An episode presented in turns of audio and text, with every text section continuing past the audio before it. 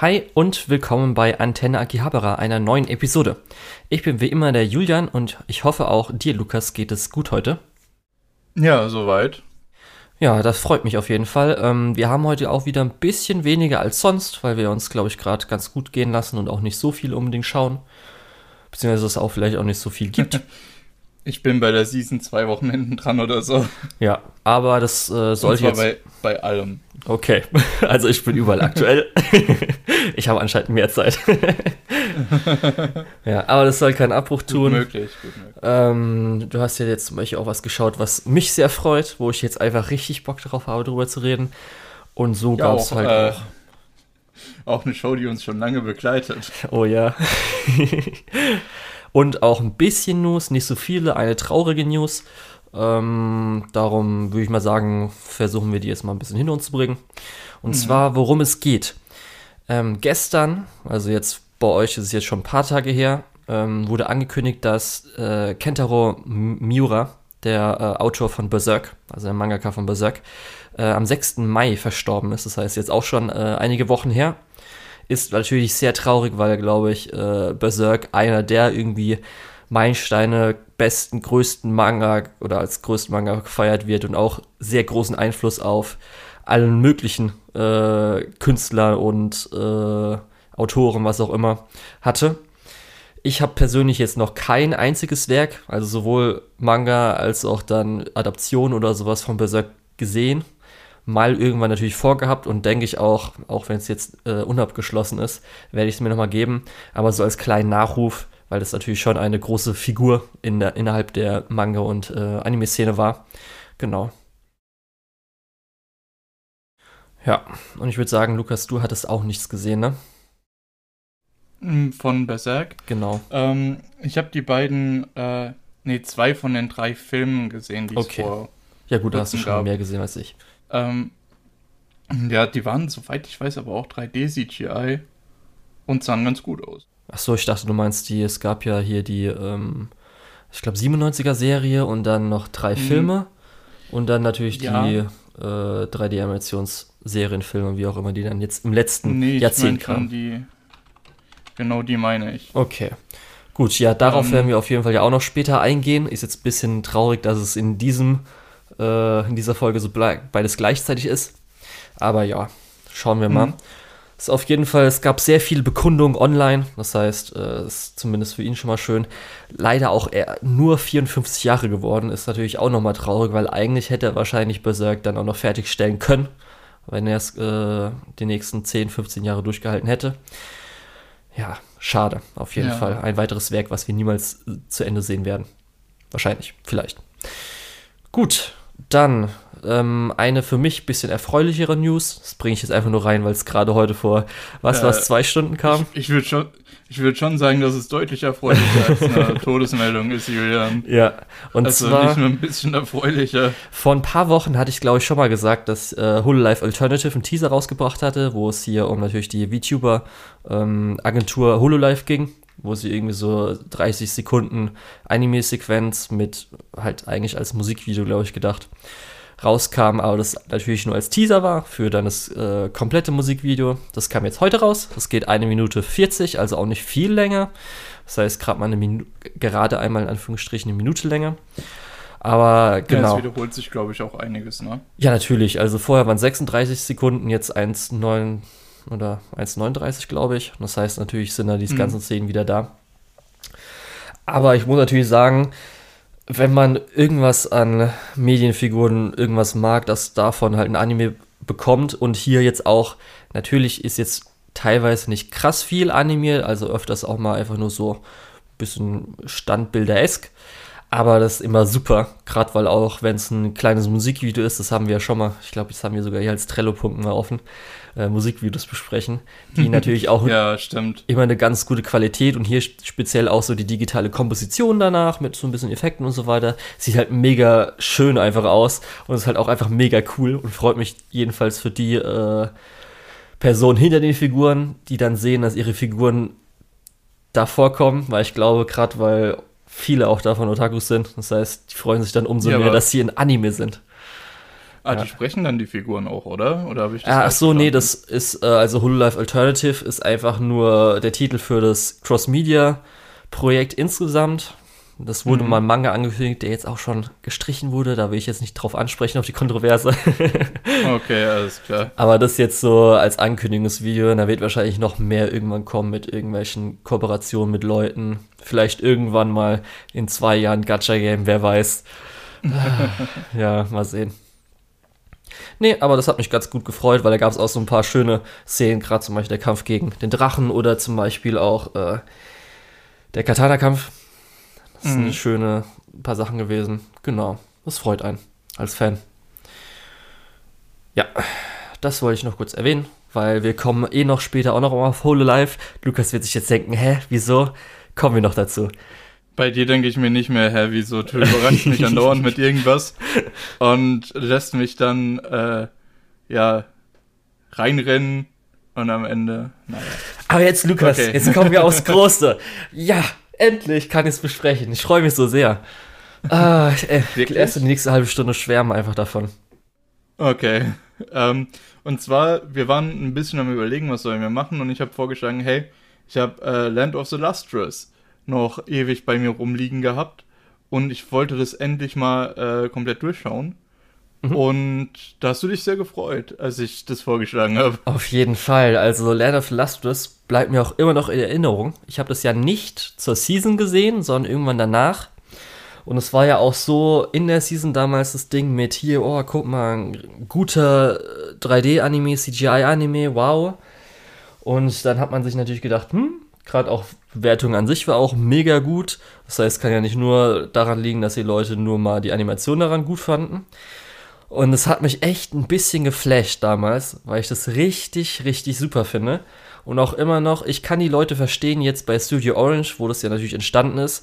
Jetzt immer, wenn es um Mhm. Beastars oder ein anderes Projekt geht, dass dann die Leute unten drunter schreiben, Musiki no Kuni Season 2 when, weil da habe ich echt richtig Bock drauf. Also wirklich. Äh, ja, das, das werden die auf jeden Fall auch noch machen müssen. Ähm, aber korrigier mich bitte, wenn ich falsch liege. Das war damals, weil es, das ist nicht in Deutschland angekommen. Das ist auch auf der Liste der nicht lizenzierten Anime. Korrekt? Ähm, korrigier mich, wenn ich falsch liege. Äh, das war damals wie Made in Abyss bei Amazon Anime Strike oder so. Genau, korrekt. Dieses Fast überall außer Ding, in ne? Deutschland erschienen. Ja. Und ähm, in Deutschland lag das halt ewig rum. Wie gesagt, wie Made in Abyss. Ja, Ähm, da hat sich ja zumindest äh, Leonine Anime irgendwann äh, dazu herbeiholen, dass sie gesagt haben, okay, es kommt eigentlich ganz gut an und könnte auch so ganz groß werden. Ich weiß nicht, ob damals auch schon die Filme angekündigt waren, sie sich gedacht haben, ha, dann können wir uns auch noch die Filme gönnen später. Aber ja, da bei Hoseki no Kuni hat sich irgendwie noch niemand so rangetraut. Weil eigentlich, weil das Anime Strike Ding oder Amazon Anime Strike, ähm, es war nämlich mitlizenziert mit Sentai, weil ich glaube, das wurde lizenziert von Sentai ja. und dann wurde das geteilt mit Amazon. Und Sentai kriegen wir ja oft auch nicht unbedingt. Da müssen wir jetzt auch mal gucken. Da wurde zum Beispiel jetzt angekündigt, dass sie hier den Princess Principal Film streamen. Jetzt frage ich mich auch so, ey, bei uns bitte jemand, hoffentlich. Wahrscheinlich holt sich wieder Kase für die Kase Anime Night oder so. ja. Scheiße, wenn ich, nee, das ist jetzt gerade wirklich mir so eingefallen. Natürlich machen die das, Lukas. Ich weiß aber nicht, ob ich unbedingt ins Kino gehen muss für Princess Principal. Naja, aber wir sind bei Land of so Lustrous. begeistert davon. Gut, Ja, genau. Ähm, soll ich es kurz erklären? ja, erklär du bitte kurz. Also. Ich kann dich ja korrigieren. Ich habe es gestern erst fertig geguckt. Ähm, falls du irgendwas Dummes sagst. Ja, es müsste das Erstlingswerk von Studio Orange gewesen sein, das sie komplett alleine machen. Sonst haben sie bei, zum Beispiel, glaube ich, bei auch Gundam und so weiter als äh, CG-Team halt geholfen. Das war aber, glaube ich, ihr erster eigener Anime, der natürlich dann jetzt komplett in Anführungsstrichen CGI gemacht wurde in 3D-Animation. Und ähm, um was es geht, Also es ist auf jeden Fall der erste eigene 3D-Anime. Okay, danke sehr. Ähm, wir befinden uns auf einer Insel, wo Edelstein-Menschen, sage ich mal so, äh, leben, die mehr oder weniger entführt werden von Mondmenschen oder angegriffen werden. Und Okay. genau, das kann man so ungefähr erstmal so sagen. Die ähm, Edelsteine sind theoretisch, das ist jetzt ein bisschen wegen der Anime-Adaption äh, vielleicht so, oh, okay, äh, haben keine Geschlechter und ähm, sind auch nach, weil es nach äh, richtigen Edelsteinen geht, äh, härter eingeteilt. Das heißt, manche sind halt härter als andere und können zum Beispiel kämpfen. Aber was das Ganze auf sich hat, das, da erfährt man so langsam ein bisschen was. Und unsere Hauptfigur ist Phos, beziehungsweise Phospholit, ähm, die einfach mega toll ist und einer der besten Hauptcharaktere, die ich so kenne. Genau. Würdest du noch mehr dazu sagen? Du hast ja zum Beispiel jetzt, ich habe es glaube ich vor dann jetzt drei Jahren gesehen, du hast es jetzt frisch gesehen. Ja. Ähm, Vielleicht noch Sensei ich erwähnen. hätte, Ja, gut, den, den Sensei, den Meister kann man natürlich erwähnen, dass es scheinbar zumindest ein Mensch oder habe ich da irgendwas übersehen? Er sieht zumindest Ähm, anders aus als die Edelsteine, ist kein Edelstein Genau. und sieht menschlich aus. Genau. Ähm, das wäre natürlich die eine Sache, die man noch erwähnen kann. Aber ich würde viel eher erwähnen, dass äh, was diese ganze Sache so ins Rollen bringt. Und zwar Voss, unsere Hauptfigur, wie du schon gesagt hast, möchte eigentlich gegen diese Mondmännchen kämpfen, wie viele von den anderen Edelsteinen, ist aber, ich glaube, die äh, von, der, von dem Härtegrad die zweit, zweitletzte. Okay, zweitletzte. Ähm, und kann deswegen nicht kämpfen, weil so gut wie alles zerbricht sie. Ähm, deswegen, diese Edelsteine haben, wie du es schon ja angedeutet hast, alle so ihre Aufgabe. Die einen kämpfen halt, die anderen setzen äh, die zerstörten Edelsteine wieder zusammen. Ähm, einige führen Buch über diese Mondmenschen. Ähm, und letztendlich wird am Anfang so etabliert, dass Voss noch keinen Job hat, äh, gerne kämpfen würde, aber der Meister sagt, "Hm, kämpfen ist halt nichts für dich. Ähm, wie wär's, wenn du ein Almanach über alles schreibst, was auf dieser Insel so unterwegs ist? Ähm, ja, dann kennt, äh, dann lernt sie, äh, wie, wie spricht man das aus? Cinnabar kennen und verspricht ihr so ein bisschen, dass sie ihr den äh, einen anderen Job verschafft. Weil die hat Nachtwache und ist im Prinzip nie mit den anderen unterwegs. Ich habe natürlich mir auch jetzt die Charakter Charakterliste aufgemacht, weil das kann ich mir natürlich alles nicht mehr merken. Du kannst es Mhm. auch nicht merken, weil es sind, glaube ich, 28 Edelsteine. Und ich habe natürlich auch geguckt, so ein bisschen, wie sieht es denn eigentlich aus mit den deutschen Namen? Das meiste davon ist auch recht ähnlich, beziehungsweise gleich. Sie ist ja auch so Amethyst oder sowas oder Phospholit. Und zum Beispiel Cinnabar ist theoretisch richtig, aber Lukas, du könntest natürlich auch den eingedeutschten Namen kennen. Also man sagt eigentlich auch Cinnabar, aber eingedeutscht kann man auch dazu Zinnober sagen. Ja. Und das kommt dir garantiert bekannt vor. Wieso, was meinst du? Die Zinnober-Insel Und- aus Pokémon. Mann. Ich habe da dran gedacht, aber ich Richtig, darum nicht sag's so doch. ganz, warum. ja, aber ich verstehe nicht so ganz, welche Verbindung da ist. Ja, wollte ich jetzt einfach mal sagen. Kannst auch Zinnober dazu sagen, aber ich sag einfach Cinnabar, ist mir jetzt egal. Weil ich einfach hier die Okay, englischen Titel gut. vor mir habe auf meinem List. Genauso wie mit den Mondmännchen. Ja, ich noch mal Mondbewohner, Mondmenschen, je nachdem, Bewohner des Mondes. Wie war, hast du gesagt, Lunaris ist, musste. glaube ich, Lunaris bei mir im Englisch im irgendwie so. Ja, Und damit die ähm, Leute wissen, was wir meinen. Ja. Und japanisch halt Tsukichin oder so, ne? Keine Ahnung, habe ich nicht mehr im Kopf, Lukas. Alles klar. Gut.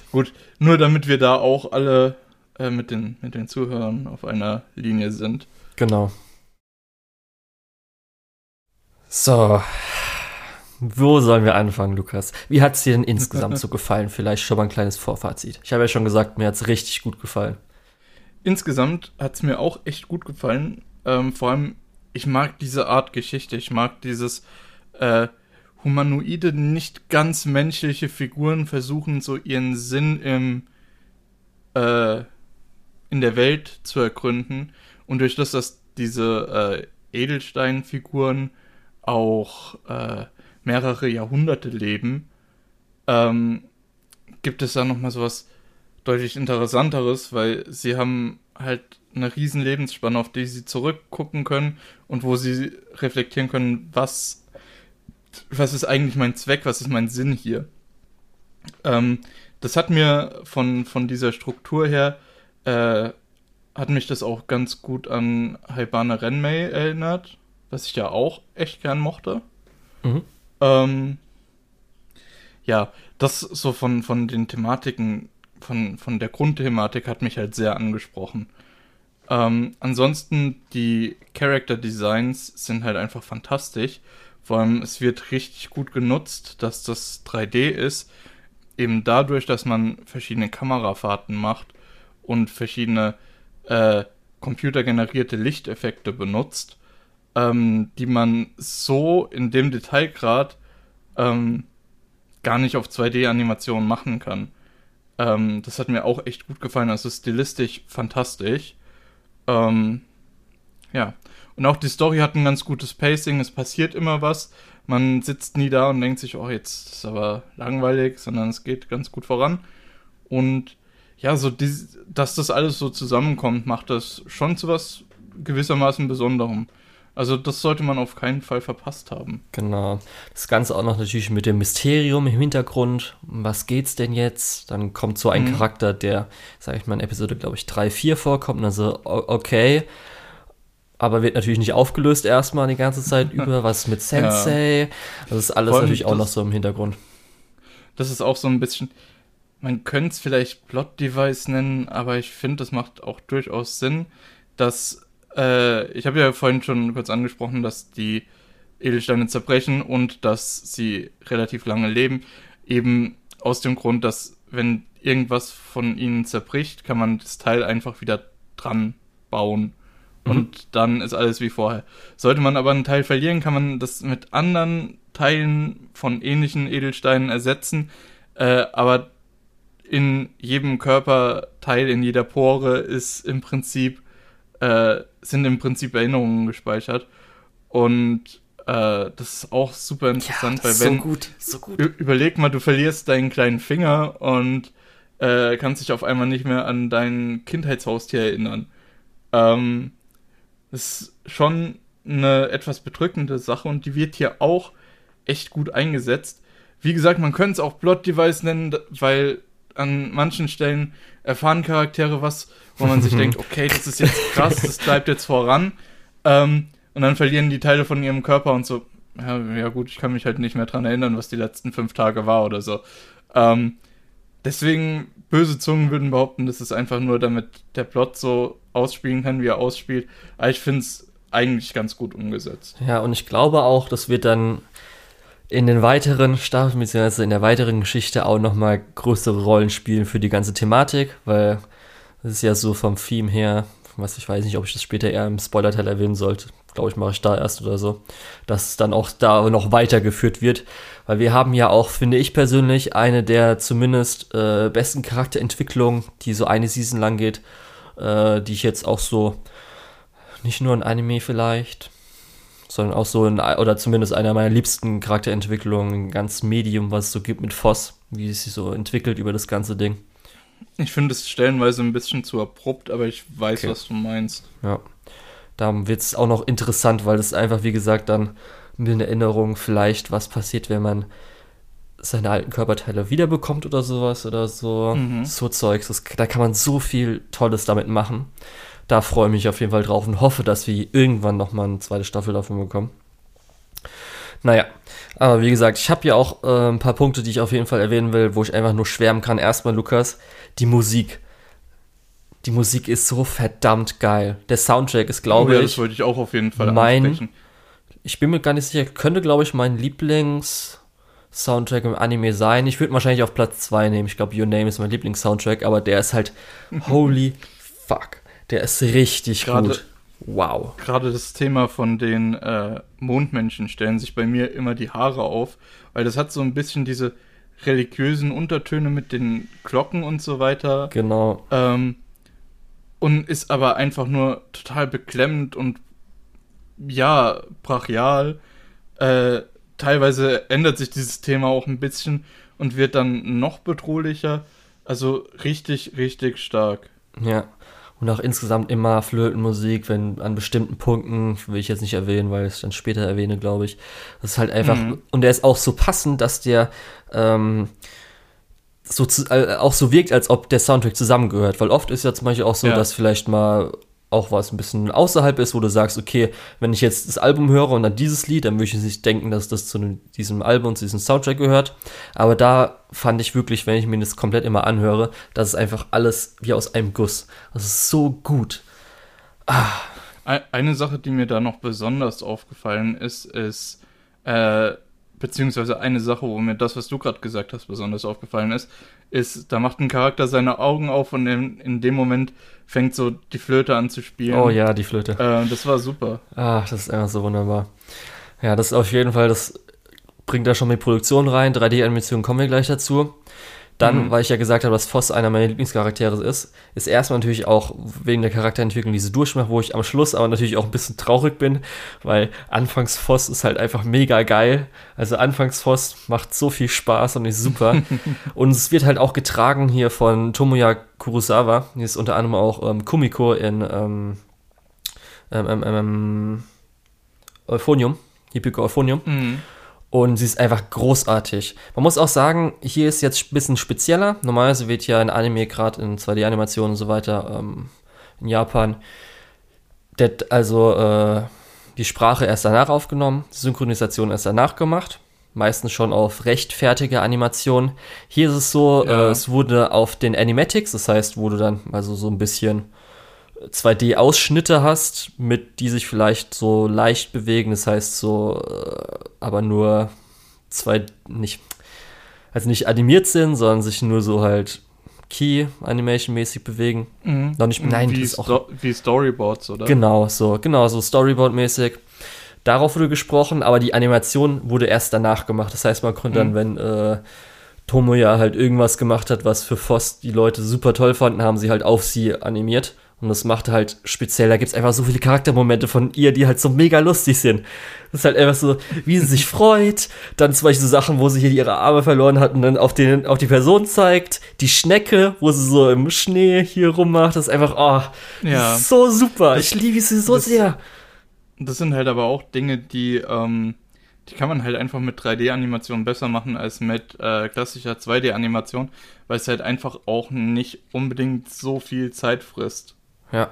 Und natürlich dann auch die Mimik von den ganzen Charakteren wurde halt zumindest 2D leicht voranimiert, beziehungsweise so gezeigt, dass man halt den 2D-Appeal hat. Geht ein bisschen mhm. einfacher als zum Beispiel bei jetzt hier Beastars, was ja natürlich auch von Studio Orange ist, wo die Gesichter durch die verschiedenen Schnauzen und halt, äh, weil hier sind ja die meisten flach, würde ich sagen, bei Land of ja, Illustrious oder flacher ich finde den Effekt, dass man die äh, Gesichter leicht in 2D vorzeichnet, hat man besonders stark bei äh, Sensei gesehen. Mhm. Ähm, weil der wirkte wirklich nicht wie 3D animiert, sondern einfach, als hätte man den 2D reingezeichnet. Ja, und das ist halt bei der Mimik dann nochmal umso besser, weil das ist oft auch so der Kritikpunkt, dass halt gerade die Mimik vielleicht eher so mäßig in 3D-Anime äh, Anime funktioniert. Und das alles halt zusammen macht halt Voss einfach zu einem mega super Charakter. Ja, wo, das hat mich einfach mega gefreut. Und ich habe mir jetzt auch wieder nochmal im Vorfeld so ein paar Szenen, die ich ja auch noch im Kopf hatte. Also ich hatte ja noch echt viele Schlüsselszenen so im Kopf, die mir bis jetzt immer noch drin geblieben sind. Und da habe ich auch nochmal so ein bisschen durchgeguckt, besten Charaktermomente von Forst so ein bisschen. Und da sind einfach so, oh, das ist so herzallerliebst. Das ist einfach so super. genau. Dann muss man natürlich sagen, so ein bisschen auch, ähm, es geht natürlich um die Charakterentwicklung von Voss, aber es ist auch so ein bisschen ihre Beziehung hier zu Zinnober. Also, ähm, was wir vorhin als Cinnabar gesagt haben, Cinnabarit. Ja. Das ist natürlich auch noch äh, ein Punkt, der ihre Charakterentwicklung erstmal auch ähm, startet und jetzt ein bisschen im Hintergrund vielleicht am Schluss ist, aber natürlich denke ich mal insgesamt recht groß sein wird, weil äh, oder was da als nächstes so kommen wird. Ja, ich finde es schade, dass das bis auf die ersten paar Episoden dann relativ weit in den Hintergrund gerückt ist. Genau, aber ist wahrscheinlich so ein bisschen auch zum Ende, zum Endpunkt hin. Ja, ja natürlich, klar, weil ist halt klar. natürlich noch mehr Geschichte, so ein bisschen, aber kann ich verstehen. Weil gerade auch noch mit Cinnabar mit ihrem, was ist es nochmal? Nicht Blei, sondern das graue Zeug, was sie ja, das, erstellt. das, was, was sie da kontrollieren kann. Ja, Quecksilber, glaube ich. Quecksilber, das war's, danke. Genau. Ist auch noch ganz cool natürlich. Mhm. Ja. Aber das war, glaube ich, so ein bisschen zu den Sachen. Du meinst, du willst in den Spoiler-Teil kommen? Ich weiß es nicht. Willst du dir, oder wollen wir jetzt erstmal noch allgemein zur 3D-Animation äh, jetzt reden? Können wir gerne machen. Okay. Ich bin heute. Muss natürlich erwähnt werden, weshalb das auch ein gutes Projekt war, ist, weil alle Edelsteine haben ungefähr oder haben alle die gleiche, den gleichen Oberkörper, Körper bis auf den Kopf. Mhm. Das heißt, es konnte da, weil natürlich für 3D-Animationen ist äh, das teure, schwierigere, dass man halt erstmal die Models erstellt. Das heißt, Ja. da kommt man ein bisschen dann sparen, war ganz gut. Was sie dann wahrscheinlich aber dann ihre Mühen, die sie da gespart haben, äh, wo sie die eingesetzt haben, natürlich in die Haare. Speziell in die äh, Lichtphysik. Mhm. Weil die sind ja Das echt ist ja auch wunderschön. das, was ich. Das ist ja das, was ich vorhin hauptsächlich, nicht ausschließlich gemeint habe, wo dann einfach äh, Licht-Schatten-Effekte äh, ja produziert werden, die kannst du halt nicht 2D animieren, weil es wäre so viel Arbeit und jeder Frame wäre anders und jeder kleine Fehler würde auch direkt negativ auffallen. Ähm, anders bei äh, computerberechneten äh, Effekten in dem Fall. Gibt's äh, auch das sieht man besonders gut auf den Schultern von, von Daya. Von Diamant, schönes Regenbogenfarbene immer und so was weiß ich alles. Ja. Lichtbrechende. ist ehrlich wunderschön. Es gibt online auch ähm, recht schön äh, die verschiedenen Stages, wie sie halt das alles erarbeitet haben. Theoretisch in Japan gibt es so CGI-Magazine, glaube ich, oder so ein Magazin, wo man auch nachlesen kann, wie sie das Ganze gemacht haben. Das weiß ich jetzt nicht, ob das schon mal ins Internet übersetzt wurde. Aber das ist immer ganz interessant, sowas zu sehen, weil es natürlich auch so ein bisschen, wie nennt sich Research and Development, was halt dafür stattfinden muss. Und sie haben jetzt ja- das ja zumindest. Darum, falls es mal eine zweite Staffel geben sollte, hoffentlich, äh, haben sie dann schon da ein bisschen gut gespart. Ähm, ist natürlich immer so ganz äh, Das nice, halt- das Ganze. Das ist halt ein großer Vorteil, Ja. äh, dass wenn man die Charaktermodelle schon mal hat, äh, dass dann eine zweite Staffel deutlich günstiger ist als die erste Staffel. Aber echt ist einfach wunderschön. Immer und immer wieder dieses Ganze im Licht, gerade auch wenn es dann äh, von Lichtstimmung eher vielleicht auch mal ins Rötliche geht. Ist ja da immer so gegen Abend oder sowas. Mhm. Oder halt dann äh, nachts, wenn der Mond da ist, gibt es ja auch so ein paar Szenen. Ist echt einfach super schön. Kann man sich echt immer, oh, das ist echt einfach, das ist einfach perfekt dafür. Das ist einfach dafür gemacht. Mehr kann man dazu nicht Ja. sagen. Das Ja. stimmt auf jeden Fall. Also ähm, Land of the Lustrous würde auf jeden Fall ohne 3D nicht so gut funktionieren. Ähm, das haben wir auch schon in einer OVA zum welchem Manga-Kapitel? Also es gab eine OVA zu einem Manga-Kapitel, Ja, das ich will es nicht als OVA so bezeichnen, sondern einfach nur als Promotional-Ding ist. PV, genau. Ja, genau. Ähm, das findet man auch auf YouTube irgendwie, äh, Land of the Lustrous Preview oder so. Ähm, das geht eine Minute lang. Und da sieht man ganz gut, wie das ohne 3D aussehen gekonnt hätte. Und ja, Also, 3D gefällt mir da doch schon deutlich besser. ich glaube, also ich fände es jetzt auch, also ich fände es auch schön, sieht auch gut aus, aber ich glaube, das ist halt der Aufwand für eine Serie wäre halt viel zu hoch gewesen. Das heißt, Ja, da wäre wahrscheinlich oft einfach irgendwie, gerade wenn es auch darum geht, dass es natürlich sich wenig be äh, bewegt, weil Limited Animation mit den Haaren und so weiter, das Mhm. heißt, dann hat man auch nicht wirklich ein Spiegeln oft oder so. Das ist ja schon, wenn man jetzt hier vielleicht einen Charakter bewegt oder vielleicht auch die Kamera bewegt oder so, dass man schon ein bisschen was hat, anderes hat an äh, in den Haaren, in den Edelsteinhaaren. Das kann halt dann in 2D in der heutigen Produktionszeit äh, nicht so gut funktionieren. Darum ist halt echt eins zu eins perfekt. Ja, hast du dir eigentlich auch mal den Manga angeguckt? Zumindest mal Panels? Ich habe mal reingeschaut ein paar, in ein paar Panels, ähm, aber ich habe keinen guten Manga-Blick. Also Okay. ich kann dir nicht sagen, wie gut oder schlecht das aussieht. Also ich wollte es nur Ähm, erwähnen, weil das Ich äh, ich lese halt auch wirklich nicht viel Manga. ja, das habe ich, ich aber, glaube ich, auch schon mal gesagt. auch wenn du glaube ich mehr liest als ich, ich bin mir gerade nicht sicher. Du hast Ja, zumindest auch welche zu echt? Hause. ich Ja, habe keine gut, ich Manga, hab- ich besitze keine.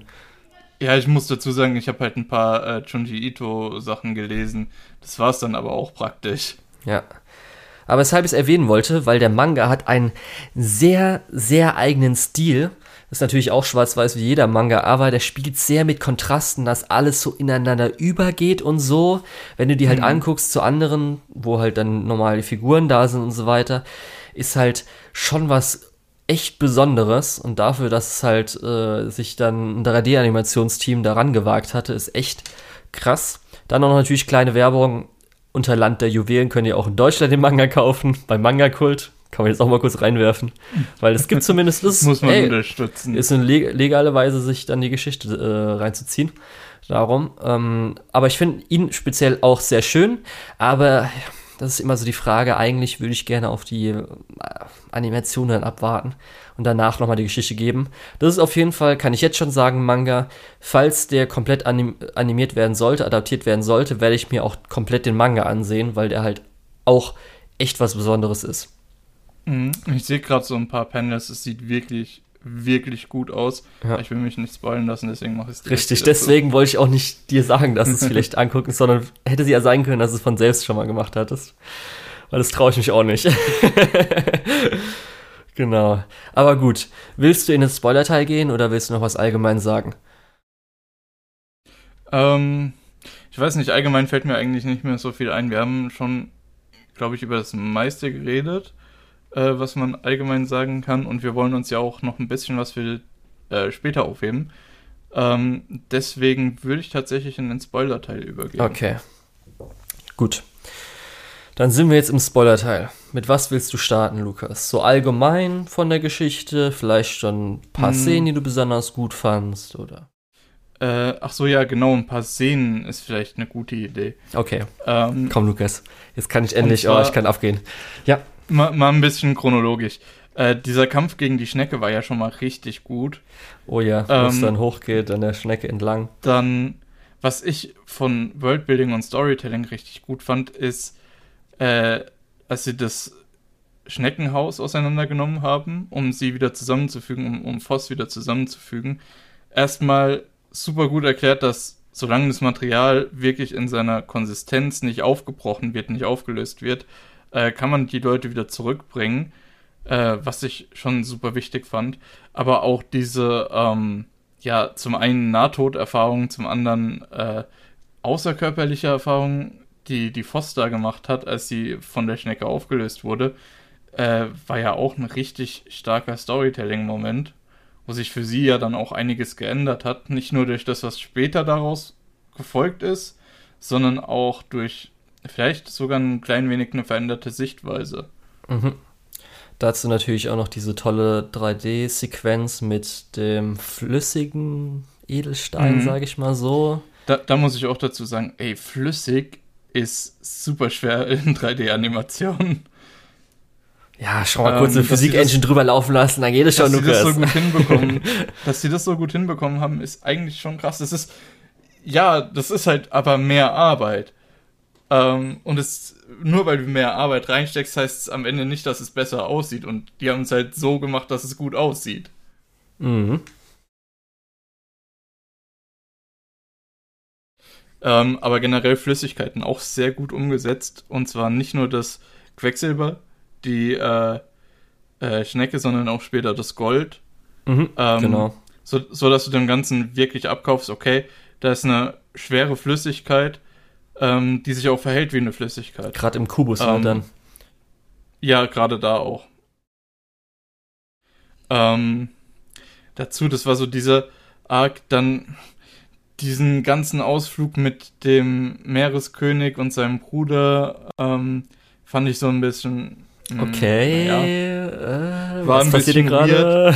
ähm, aber durch das, ich fand's wichtig, dass wir eben dort erklärt bekommen, gut, äh, es spielt nach einer menschlichen Zivilisation nicht komplett in einem parallelen äh, oder gänzlich von der Menschheit getrennten Fantasy-Setting, ähm, sondern nach der Menschheit.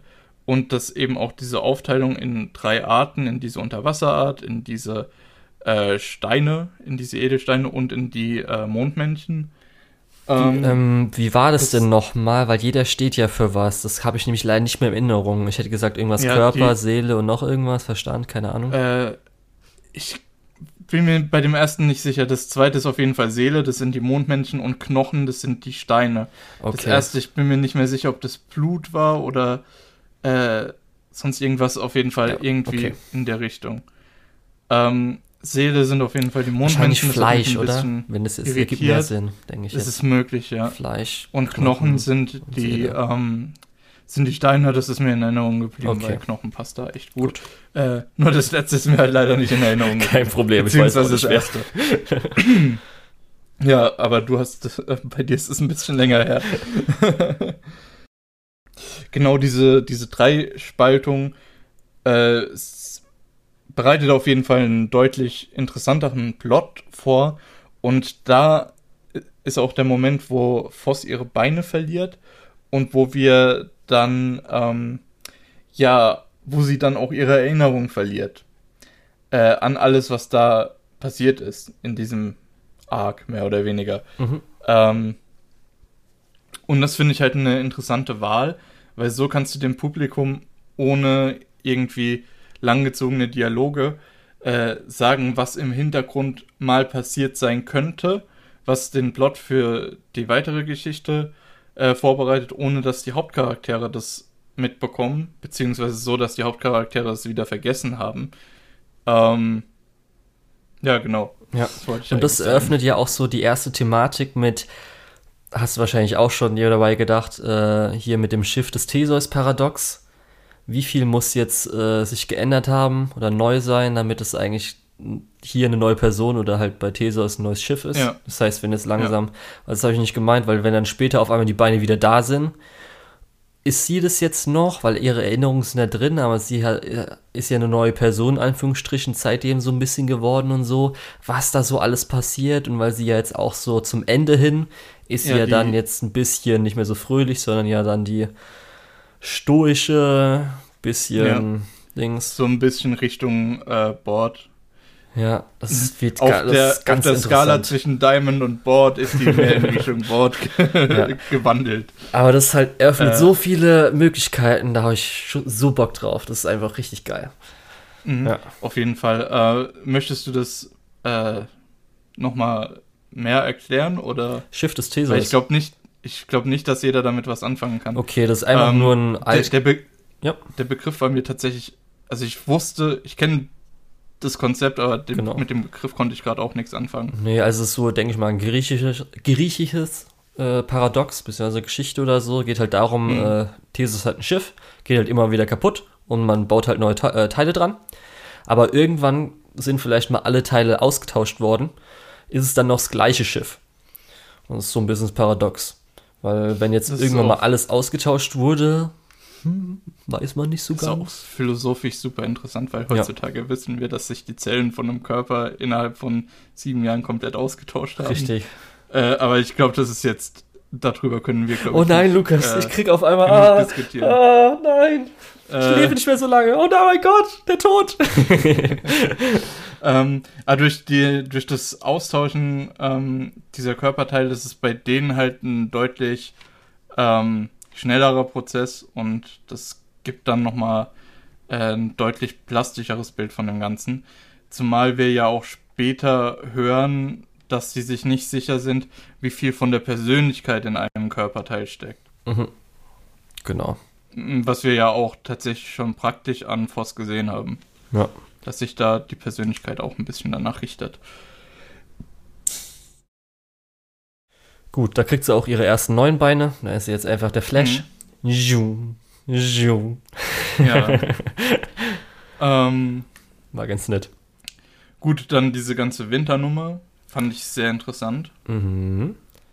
Ähm, da haben wir auch nochmal diese Thematik mit den Seelen, die im Wasser sind, die zu Eis gefrieren und dann schreien. Genau. Äh, was, was die Kristalle, die, die Edelsteine im äh, Winterschlaf stört. Deswegen müssen die Eisschollen zerbrochen werden. Ähm, Finde ich eine interessante Thematik. Ähm, hätte man, glaube ich, mehr mitmachen können. Macht man vielleicht auch später mehr mit. Ähm, aber war schon mal gut, dass das eingeführt wurde. Mhm. Ja. Und wir haben da diese ganze Story um äh, Antarktik Zeit. ja, Englisch ist eine blöde Sprache. C wird jedes Mal anders ausgesprochen. Ja, ich muss ja auch will mal man machen? gucken, wer dann was, nochmal wie, wo, warum ist. Ist es hier aber jetzt nicht Goshenit gewesen, wenn ich jetzt nur so gucke?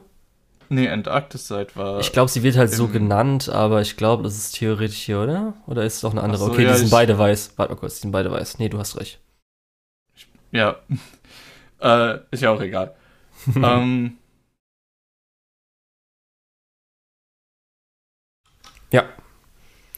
Genau, also Antarkteszeit ist halt so dafür zuständig, im Winter Wache zu halten. Die anderen Edelsteine halten normalerweise Winterschlaf. Nur Voss mit ihren neuen Beinen ist jetzt auch im Winter unterwegs ähm, und kann nicht schlafen, wie sie sagt. Ähm, da sieht man ja schon so die erste Änderung, dass da schon mal was sich geändert hat. Aber es bleibt so unterschwellig eben durch das, dass sie sowieso die ganze Zeit abenteuerlustig war, dass man vielleicht nicht auf den ersten Blick sieht, dass sich da was verändert hat. Mhm. Was ich auch eine sehr äh, clevere Entscheidung fand.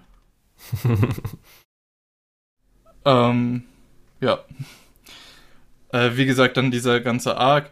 Äh, äh, Voss verliert ihre Arme und die werden mit Gold ersetzt. Antarkteszeit stirbt dabei. Korrekt. Das war so ein bisschen, ja, gut, dass man da ein bisschen Tempo gemacht hat.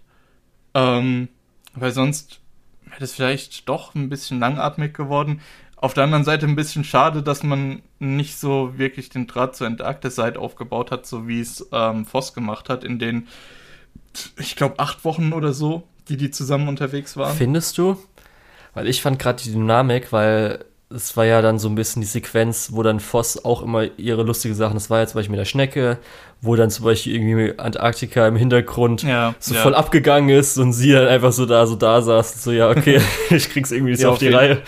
Also, ich weiß nicht, wie, wie hast du das damals geguckt? Hast du eine Folge pro Tag geguckt oder so? Oder? Weiß ich nicht, wahrscheinlich so mal so drei Folgen hier, dann mal vier Folgen, dann vielleicht mal so zwei Folgen, eine Folge, irgendwie so. Weil ich habe jeweils ähm, sechs Folgen am Stück geguckt, zweimal, Okay. weil es sonst zeitlich nicht so ganz in meinen Plan gepasst hat. Ich hatte eigentlich auch vor, äh, jeden Tag zwei Folgen zu gucken oder so bis zur Aufnahme. Ähm, aber da haben wir diverse Sachen einen Strich durch die Rechnung gemacht. äh, ist ein anderes Thema. Äh, ich glaube, dadurch, dass dann halt die ersten zwei Folgen, Folge 7 und 8 an dem Tag, waren eben diese ganze Nummer mit Antarcticide, ähm, dass sich das dann vielleicht kürzer angefühlt hat für mich und ich nicht so Mhm. die Verbindung zu dieser Dynamik aufgebaut habe. Ähm, Es wäre halt so ein bisschen naja. der Straight Man, das fand ich ganz super. Und gerade weil sie ja da auch am Schluss nochmal mit, als sie dann getroffen wird, den Finger vorm Mund, dass sie still sein soll und so, mh. fand ich dann schon, hat mich schon erfasst. Ja. Ähm, dann die, äh, genau das mit den Goldarmen fand ich fantastisch umgesetzt, weil ähm, Voss bekommt eben diesen, diese Gold-Platin-Legierung angesetzt und sie kann die nicht kontrollieren und kämpft ja buchstäblich damit. Ähm, sie fühlt sich so ein bisschen davon gefangen. Das sehen wir ja auch in der Bildsprache dann als ähm, goldenen Würfel, in dem sie festsitzt. Mhm. Ähm, und diese Goldlegierungen, diese goldenen Hände, die, die sich daraus bilden, halten sie ja zurück und versuchen sie davon abzuhalten, äh, das zu tun, was sie eigentlich möchte, und zwar äh, Antarktiside in dem Fall helfen.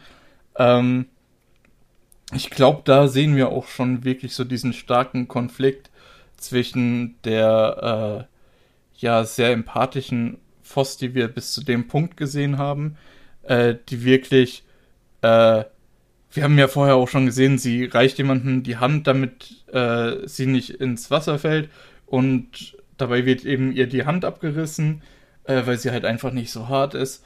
Äh, und an diversen anderen Stellen sehen wir, dass Voss halt eben ihr Leben hinter dem von allen anderen zurückstellt und lieber anderen hilft, als auf ihre eigene Sicherheit äh, bedacht zu sein. Ähm, und genau das ist jetzt, was diese äh, Legierung und was ihr neues Selbst, was wir später ja noch sehen, äh, so ein bisschen nicht tut. Die ist wesentlich besonnener ähm, und wesentlich distanzierter, auch äh, emotional kälter. Ne? Mhm. Ja.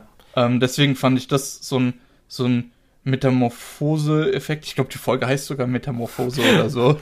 Ah, ähm, Lukas. Deswegen. Ja, nee, das ist mir nur gerade. Ja, ich weiß. nee, äh, die Folge hieß nicht Metamorphose. Okay, aber es gab gut, eine, glaube ich, gut. nämlich, ne? War das nicht sogar die ja, mit dem Fischmenschen? Die mit dem Fischmenschen, äh, ja, die Folge 3 hieß Metamorphose. Äh, Im Prinzip haben wir dann hier die zweite ähm, Metamorphose in Anführungszeichen in der Folge Antarktiside. Ja. Ich äh, muss auch sagen, betitelt. das Gold ist natürlich auch wieder cool. Wer jetzt japanische Medien so gesehen hat, ist natürlich wieder ja. hier sehr gut eingesetzt. Hier Kitsuki heißt das. Das ist ja das, ähm, so eine traditionelle Methode im Japanischen, wo Keramik mit hier Gold ähm, repariert wird. Wo man dann, kann man, wenn man es googelt, einfach sehen, dass irgendwie so Töpfe, genau. wo dann so diese goldenen Streifen durch sind. Das sieht ja natürlich jetzt bei Voss auch mega geil aus. Ja. Das äh, ist auf jeden Fall sowas, wo ich mir auch dachte, oh yes. und natürlich, dass sie jetzt auch so diese Fähigkeit durchs Gold hatten, so war ist natürlich super. Das sah ja nicht nur, das sah ja nicht nur mega gut aus, sondern ihr Körper nimmt halt dieses Gold ja auch auf und füllt sich auch innerlich mit diesem Gold, mhm. äh, was dann auch diese starke Veränderung ja irgendwo begründet, weil tatsächlich relativ viel von ihr mit diesem Gold ersetzt wurde. Ja. Um nochmal auf die Thematik, die du vorhin angesprochen hast, äh, zurückzukommen. Es greift halt alles so mega gut ineinander. Das ist ja. einfach immer super. Genau. Dann kommt die, der ganze Arc mit dem Hündchen. Ja, den fand ich ehrlich gesagt. Ich finde es gut, dass das so ein bisschen da reingekommen ist. Ich fand den, die Kämpfe, die es da gab, auch teilweise echt gut. Aber ich fand diesen Arc mit dem, mit dem Hund ziemlich lame. Ja, es war halt interessant, dass dann so, dass Sensei halt da was mit zu tun hat, so ein bisschen, ja. weil sie sich ja scheint kennen. War halt auch ganz lustig, als dann diese ganzen kleinen Viecher da da waren, dann die ganzen Edelsteine, so, was mache ich jetzt damit? Und da hat man auch ein bisschen mehr gesehen, weil es gibt ja 28 Edelsteine und du kriegst langsam immer alle mal zu sehen. Aber so mhm. alle mal gesehen hat man ja auch nicht. Da konnten sie dann so ein paar wieder äh, zeigen, wie deren äh, Persönlichkeit und so weiter ist. Das war dafür ganz nett. Ich glaube, ich glaube, Alexandrid haben wir bis zu dem Zeitpunkt noch überhaupt nicht ist gesehen die, die gehabt. richtig böse Angry wird? Ja, Oder, ja okay, die, die das dann auch die. die Haarfarbe ändert. Ah, genau, ja. Äh, und wir haben diese ganze Nummer mit äh, Patparacha, äh, dem Edelstein, der nur alle 300 Jahre oder so aufgeweckt Ach so, ja, der einfach so mega Weiter äh, Der coole Ikemen. Das ist ganz cool. Ähm, ich finde auch die äh, Dynamik, die sich zwischen Voss und Bord entwickelt. Äh, Bord hat ja vorher immer Voss so ein bisschen gesagt, hey, es wäre besser, wenn du halt überhaupt nicht aus dem Haus rausgehst, weil du behinderst alle anderen hier draußen nur äh, zu, ey, du bist jetzt die zweitstärkste direkt nach mir, äh, lass uns ein Team bilden. Ähm, Tag Team. Tag was Team. so ein bisschen dieses, dieses äh, Pragmatische vom Board äh, unterstreicht aber auch die neuen Dynamiken äh, stark hervorhebt. Weil die Dynamiken zwischen Voss und den anderen äh, Edelsteinen haben sich auch geändert. Nur halt bei Bord sieht man es am krassesten, weil es halt wirklich von äh, wirklich eine 180-Grad-Wendung macht. Ja, stimmt. Wir haben ja auch dann über die ganzen zwölf Episoden so ein bisschen mit äh, Diamond, Diamant, äh, mhm. was sie für Probleme hat. Ja, das ja. war ja ganz am Anfang, wo sie ja zum Beispiel auch ihre eigenen Edelsteine ins Schwert gemacht hat, um halt so gut zu sein wie Bord. Und dann mhm. später sie ja auch dann so äh, mehr oder weniger dann jetzt im Arc mit dem Hund und so weiter, mit ihrem Kampf, äh, dann nochmals geschafft hat, sich vielleicht selbst zu beweisen oder sich selbst zu beweisen, um sich selbst zu beweisen. Naja. Genau, das wurde ja auch nochmal ein bisschen ähm, abgeschlossen, was dann ganz schön ist. Richtig. Die letzten zwei Episoden, was kam nach dem Hund dann noch so wirklich? Kam da noch was? Ähm, Weil ich muss jetzt so gerade also im Kopf, ich habe jetzt so die letzten Szenen im Kopf, aber. Die Folge Shiro, also mit dem Hund, endet damit, dass der Meister eben den Hund Shiro nennt und äh, ihn mehr oder weniger so zurückruft. Ähm, die nächste Folge geht es darum, dass. Cinnabar? In der nächsten Folge geht es erstmal darum, dass äh, sich Voss denkt, der Meister hat irgendein Geheimnis, versucht ja. mit anderen Leuten darüber zu sprechen, äh, die ihr praktisch sagen, ja, das ist uns allen klar, du bist die Jüngste, klar, weißt du es noch nicht, aber wir haben alle äh, zugestimmt, dass wir es einfach so hinnehmen und mhm. dass wir einfach sagen, der äh, Meister hat halt gute Intentionen für uns. Deswegen ist es egal, was er vor uns geheim hält. Was auch so ein bisschen ja eine philosophische Frage ist. Ähm, sollte jemand, der es gut mit dir meint, wirklich Geheimnisse vor dir haben? Ähm, ja, das ist so das nächste Ding. Und Voss entscheidet eben in dieser Frage absolut nicht. Ich will dahinter kommen. Ähm, und dazu kriegen wir halt noch diese total süße Geschichte, wo äh, Daya sich beschwert, dass sie gegen den Hund in seiner Monsterform kämpfen musste und alle anderen haben dann die süßen, flauschigen Hunde zusammengesucht. Ähm, und dann bekommt sie eben Plüsch von dem Hund gemacht und alle anderen, hey, ich will auch so einen äh, Plüschhund. Und dann kriegen die eben alle so eins. Äh, das war so ein bisschen der Fluff, der diese schweren philosophischen äh, Thematiken aufgelöst, äh, beziehungsweise ja, aufgelockert hat. Mhm. Ähm, und dann in der abschließenden Folge sehen wir, wie ähm, Voss versucht, einen dieser Mondmännchen, die bis zu diesem Zeitpunkt eben noch überhaupt nicht geredet haben, noch keine äh, andere Interaktion als Angriff mit den ähm, äh, Edelsteinen hatten, äh, so einen versucht Voss eben zu befragen. Mhm. Ähm, in einer wirklich fantastischen Szene, die wirklich beklemmend ist, weil Voss nimmt sich eben einen dieser Mondmännchen und nimmt den auf ganz engen Raum und fängt an mit dem zu sprechen. Wir haben das vorher noch nie gesehen, dass eben jemand mit diesem Mondmännchen spricht. Ähm, und die Reaktion darauf ist auch ganz seltsam, indem dass sich eben die Augen verdrehen und tatsächlich Pupillen erscheinen. Ähm, und das Ganze wird dann unterbrochen von äh, einem Angriff von Cinnabar, die sich denkt, hey, äh, Voss ist in Gefahr, ich muss ihr helfen. Und dann letztendlich wird diese Situation aufgelöst, indem Voss eben Cinnabar vorschlägt, hey, so schlagen wir den Bogen zum Anfang. Ich habe eine neue Arbeit für dich. Hilf mir rauszufinden, was hier eigentlich abgeht. Okay. Ähm, und da endet die Serie, beziehungsweise die Staffel. Und ich habe mir gedacht, Echt jetzt? ja, Komm schon. genau, Lukas. Es ist noch keine zweite Staffel angekündigt. Come Wie können wir das denn machen? ähm. Gerade weil man auch was von, vom Manga hört, wird es halt noch viel, viel trauriger, also halt so melancholischer und schlimmer. Das ist halt echt einfach, oh nein, oh nein, nicht noch das, oh nein. Vor allem wirklich auch diese, diese philosophischen Fragen, die da aufgemacht werden, äh, zusätzlich zu den storytechnischen Fragen, die noch offen sind. Ähm, verspricht auch, dass da noch was Gutes kommt. Auf jeden ähm, Fall. Ja. Klar, das ist auf jeden Fall. Genau. Ähm, ich würde dann jetzt so ein bisschen so meine, ich habe hier so ein paar Szenen, die ich einfach hervorheben will, weil die speziell natürlich durch die Regie, die einfach fucking großartig ist und natürlich die 3D-Animation mhm. an sich, halt speziell Kamera und so weiter, ermöglicht wurden. Wärst du dafür? Ähm, du kannst die Szenen auf jeden Fall äh, ja beschreiben. Möchtest du, das willst du wahrscheinlich noch im Spoiler-Teil machen, ne? Ja, Mann. Okay. Alles klar, dann mach das doch Weil ich will jetzt schwärmen einfach. Ich will jetzt schwärmen. Ja, das ist die ganze Zeit, das habe ich darauf gewartet, dass ich mit dir am besten, wenn wir uns wieder treffen, auf YouTube gucken wir uns die Szenen an und sagen, wie geil das einfach ist. Und zwar natürlich erstmal die 3D-Kamera an sich. Du hast ja schon erwähnt, einmal die Schnecke. Ich habe jetzt hier natürlich noch mhm. äh, der Fight, wo Bord kämpft. Das müsste, keine Ahnung, Episode 6, 7 ja, oder sowas zwei, gewesen sein. Oder, oder zwei? Ich weiß nicht, auf jeden Fall, wo es auch verfolgt wird. Ich glaube, da ist auch schon, ähm, kommt dann Dia dazu oder das kommt Voss dazu später? Weiß ich jetzt nicht mehr. Das ist auf jeden Fall, wo Bord mhm. zu denen hinfliegt und dann ja, begreift wird und so. Das ist ganz früh, das ist, glaube ich, die Introduction von Bord auch. Nee, ich glaube, dann ist es doch nicht den ich meine. Aber auf jeden Fall. Na, natürlich, der, der überall rumgeschert wurde danach, nachdem es erschienen ist, ist äh, die Stealth-Sequenz, die dann in den Kampf von dir reingeht, wo natürlich mhm. einfach, das ist das Ding, man zeigt, dafür ist halt äh, die 3D-Kamera und 3D-Animation perfekt. Das heißt, wo dann äh, Dia sich halt vers äh, versteckt vor dem riesigen Hund und dann die Kamera halt so verfolgt, wie sie halt dann irgendwie am Schrank da so entlang geht.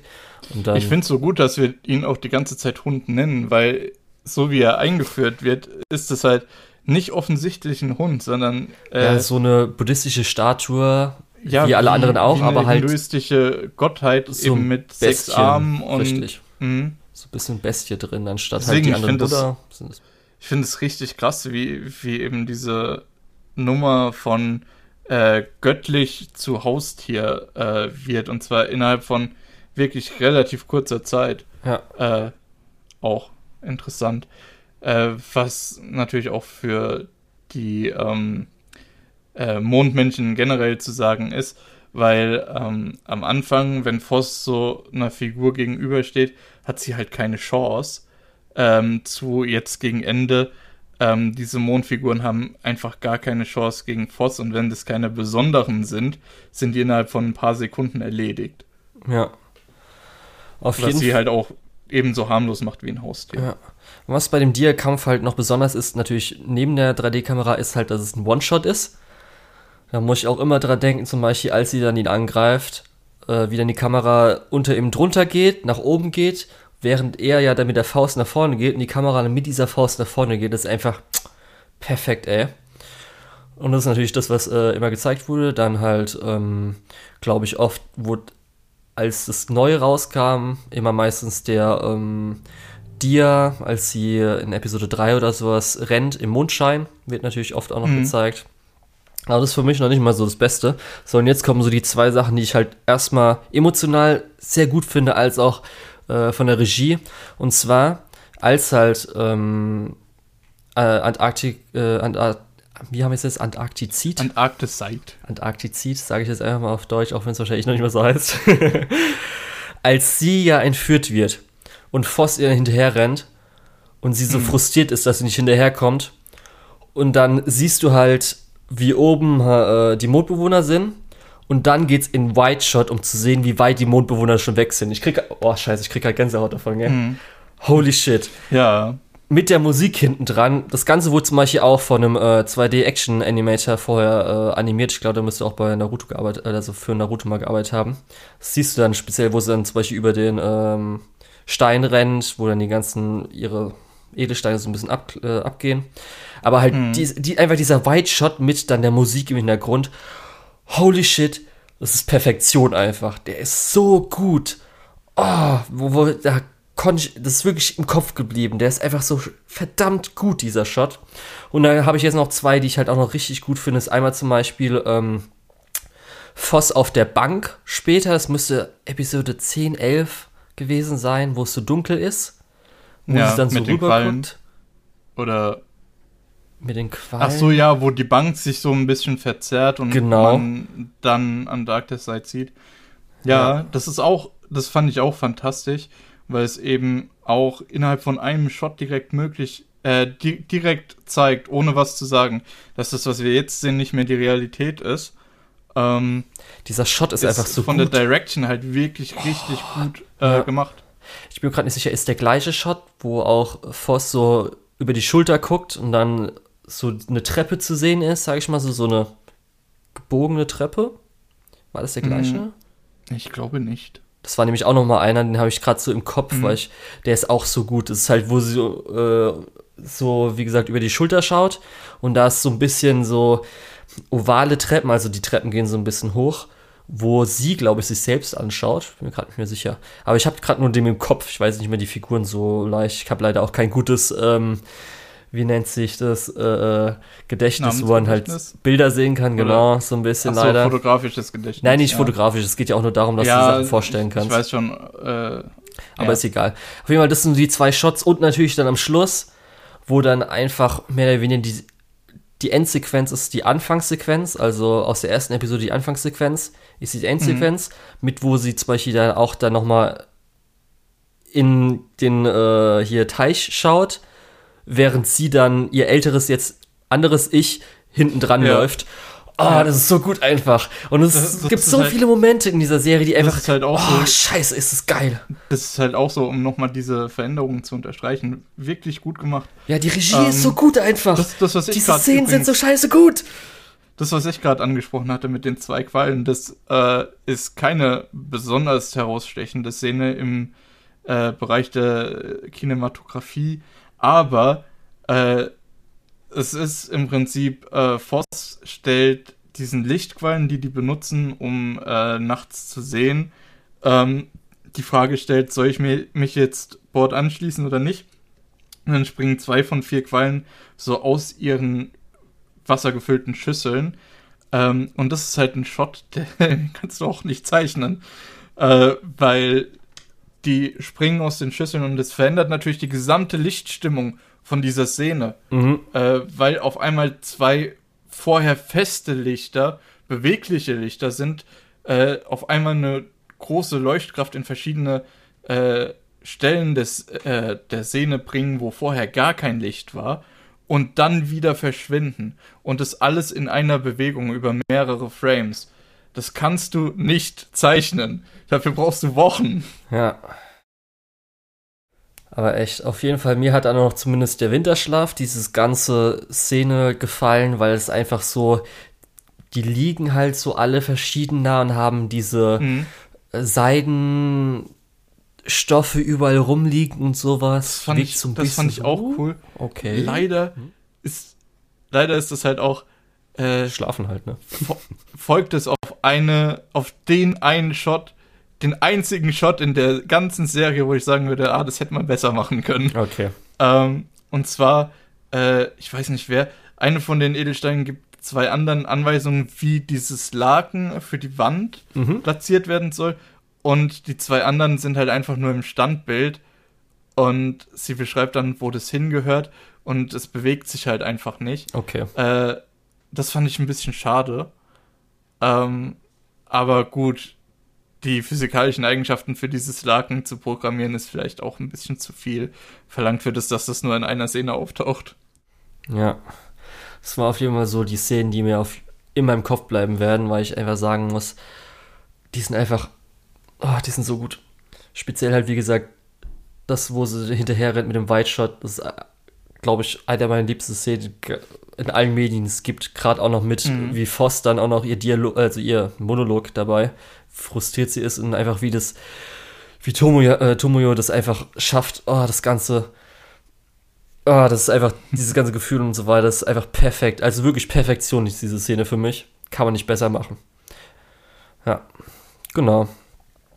Sonst habe ich jetzt, glaube ich, so im Kopf natürlich so ein paar Sachen, die halt super sind. Ich habe ja schon erwähnt mit, äh, wenn Voss irgendwie ganz lustig die so ein paar Gags und so weiter, aber jetzt, das sind so die Sachen, die auf jeden Fall mir, die habe ich mir mal rausgeschrieben. Die habe ich auf jeden Fall auch mal so, also jetzt habe ich sie mir rausgeschrieben neu. Falls ich mal irgendwelche Inspiration brauche oder mir sagen muss, okay, was ist gute Regieführung, wie stellt man gut ein Bild zusammen, was ist geil, kann man sich das angucken ja. als Beispiele. Aber sonst gut. können wir eigentlich auch aus dem Spoiler-Teil raus, wenn du möchtest. Okay, alles klar. Gut, dann würde ich sagen, gehen wir mal aus dem Spoiler-Teil. Und bevor wir jetzt nochmal allgemein alles zusammenfassen und Fazit machen, weil das wollte ich vorhin, glaube ich, noch erwähnen, das können wir jetzt noch für die Leute, die es interessiert, die es noch nicht gesehen haben, sagen. Und zwar hatte ich ja extra vorhin gesagt, dass es geschlechtlose Edelsteine sind, beziehungsweise Juwelen. Mhm. Das spielt nämlich so ein bisschen mit rein. Natürlich, im Manga gab es keine Stimmen. Jetzt im äh, Anime wurden die meisten mit weiblichen Stimmen äh, versehen oder eigentlich alle, bis auf natürlich Sensei. Aber wenn man natürlich ein bisschen Japanisch kann und auch darauf achtet, hört man nämlich, dass äh, oft die ähm, jeweiligen Edelsteine ganz andere ähm, Pronomen für sich verwenden. Heißt doch Pronomen, ne? Das heißt, ja. dass sie zum Beispiel dann im Japanischen eher vielleicht, ich glaube, Board sagt zum Beispiel Ore, also ist eher männlich mm, konnotiert. Mm, Boku.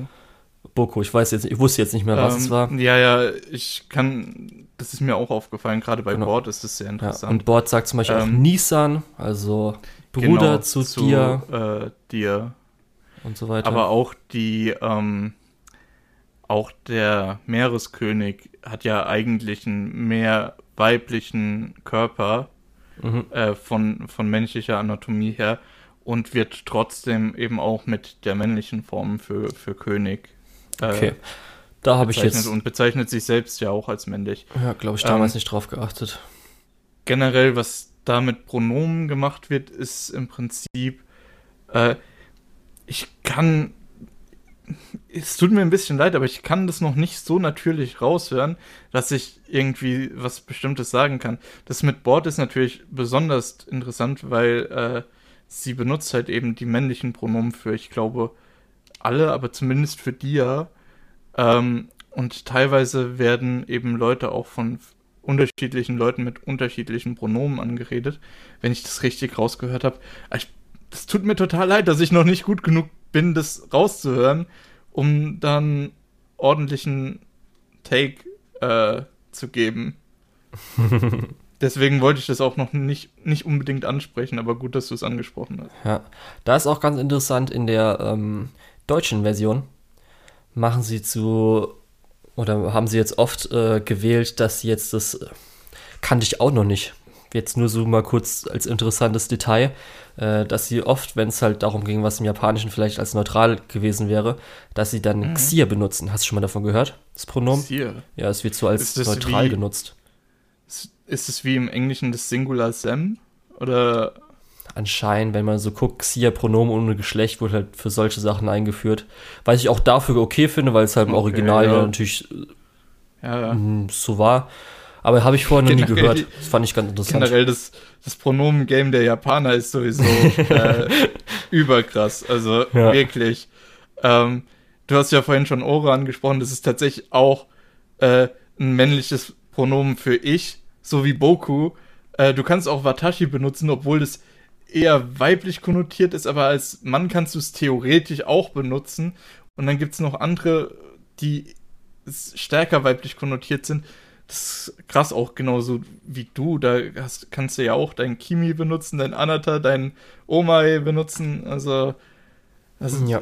da ist echt Vielfalt gegeben. das ist ja der tolle You-Name-Gag damals gewesen, den man natürlich dann schlecht übersetzen konnte. Auf jeden Fall, das wollte ich kurz erwähnen. Aber ähm, damit man das vielleicht auch nochmal so hat, ist interessant. Vielleicht denkt man sich, ah, okay, das ist ja auch interessant. Vielleicht deshalb lese ich es mir jetzt durch oder so, keine Ahnung, und da gucke ich es mir an. Gut, aber dann, ähm, willst du ein Fazit ziehen oder soll ich zuerst? Ähm, ich kann gerne was dazu sagen, was Abschließendes. Und zwar, ich freue mich, wenn das weiter adaptiert wird. Ich fand den Endpunkt ein bisschen unfair, äh, weil im Prinzip das ganze Setup ist da, die ganzen philosophischen Fragen wurden aufgemacht, wurden auch schon ein bisschen andiskutiert, aber noch nicht so wirklich durchgezogen. Ähm, deswegen, für mich fühlt sich das Ganze etwas, ähm, um bei den Edelsteinen zu bleiben, ungeschliffen an. Äh, Im Sinne von, da fehlt jetzt noch ein bisschen was. Ähm, deswegen würde ich mich über eine zweite Staffel sehr freuen, weil wirklich was Stil, also Artstyle und, und Direction, also ähm, die Regie von dem Anime angeht, ist es wirklich fantastisch. Die Story ist äh, tiefgreifend genug, dass du dir Gedanken drüber machen kannst, äh, ist aber auch so gut gepaced, dass du dich nicht langweilst. Es ist halt so ein bisschen, ja, es hat von allem so genau das, was du brauchst, ähm, um eigentlich ein Klassiker zu werden. Äh, schade, dass es halt in Deutschland nicht lizenziert ist. Genau, ja. Ja, also ich muss auch sagen, ich habe ja schon damit eingeleitet, dass ich einfach drüber schwärmen will, weil ich diese Serie so gut finde. Und ich glaube, wenn ich sie mir nochmal angucken, nochmal komplett angucken würde, würde ich es wieder richtig gut finden, vielleicht sogar noch besser finden. Ich muss einfach sagen, Musik ist einfach, also der Soundtrack einer der besten aller Zeiten für mich. Das Ganze mit das endlich oder damals so richtig gezeigt wurde, dass 3D-Anime super sein kann. Also es ist mhm. perfekt dafür, als äh, Format das Ganze zu zeigen. Dann als Adaption finde ich es deswegen auch einfach perfekt, dadurch, dass halt der Anime auch diesen Schwarz-Weiß-Kontrast schwer wahrscheinlich zu übernehmen wäre, ist es, dass man sowas ganz anderes macht, dafür super. Das Ganze, wie dann äh, mit den Edelsteinen der Lichtstimmung gespielt werden kann durch die äh, Haare und so weiter, ist halt 3D-Animation perfekt. 3D-Kamera dafür ist dann auch noch so eingesetzt, wie sie eingesetzt werden muss. Eben im Spoiler-Teil habe ich ein paar Szenen erwähnt, wo ich auch sagen würde, sind wahrscheinlich ein paar Grad von der Scene-Komposition, von dem Emotionalen her, von der Regie. Teilweise das Beste, was man so im Medium insgesamt haben kann und es ist einfach fucking großartig. Ist auch nicht umsonst, dass ich danach auch äh, zum Beispiel jetzt für dann ähm, Spider-Verse ein paar Leute sich ein paar Tricks genommen haben für die 3D-Animation, damit das Ganze so funktioniert. Es wird halt unter anderem wurde auf Twitter mal so gesagt, dass hier Land of the Lustus als Inspiration dafür genutzt wurde. Geschichte hast du ja schon gesagt, für mich ist Voss einfach einer der besten Charaktere aller Zeiten. Speziell wie ihre CEO das rüberbringen, gagmäßig und dann noch die ganze Charakterentwicklung darüber geht und alles, was du ja schon gesagt hast, der Tiefgang und so weiter, ist einfach perfekt. Und ich will einfach eine zweite Staffel, weil wenn ich mir jetzt vorstelle, CEO Orange ist ja noch besser geworden seitdem und hat ihre Sachen noch mehr perfektioniert. Holy fuck, das kann ja nur geil werden. Das kann ja nur geil werden. Mhm. Mann, Gerade Mann, gut, ey. dass du es angesprochen hast, ähm, weil also gut, dass du Studio Orange angesprochen hast, weil ich habe ja noch vorgeschlagen, wir reden, äh, lass uns heute ein bisschen über 3D-Anime reden. Ähm, und Studio Orange ist ja mit äh, hauptverantwortlich dafür, dass es mittlerweile gar keinen so schlechten Ruf mehr hat. Genau, ja. Ähm, und ähm, das war so der Wendepunkt, würde ich sogar sagen, Land of the Lustrous. Das war wirklich ja. 2017, wo die Leute gesagt haben, ey, 3D-Animation ist jetzt ein Anime, 3D-Anime ja richtig mhm. gut. Und diese Serie ich ist die einzige sagen, richtig gute. ich muss auch sagen, ähm, mit, mit Beaststars haben sie es dann nochmal deutlich bewiesen. Äh, es ist ja vorhin, beziehungsweise die ganze Zeit eigentlich durchgeklungen, dass durch 3D-Animation kannst du deutlich mehr mit der Kamera machen.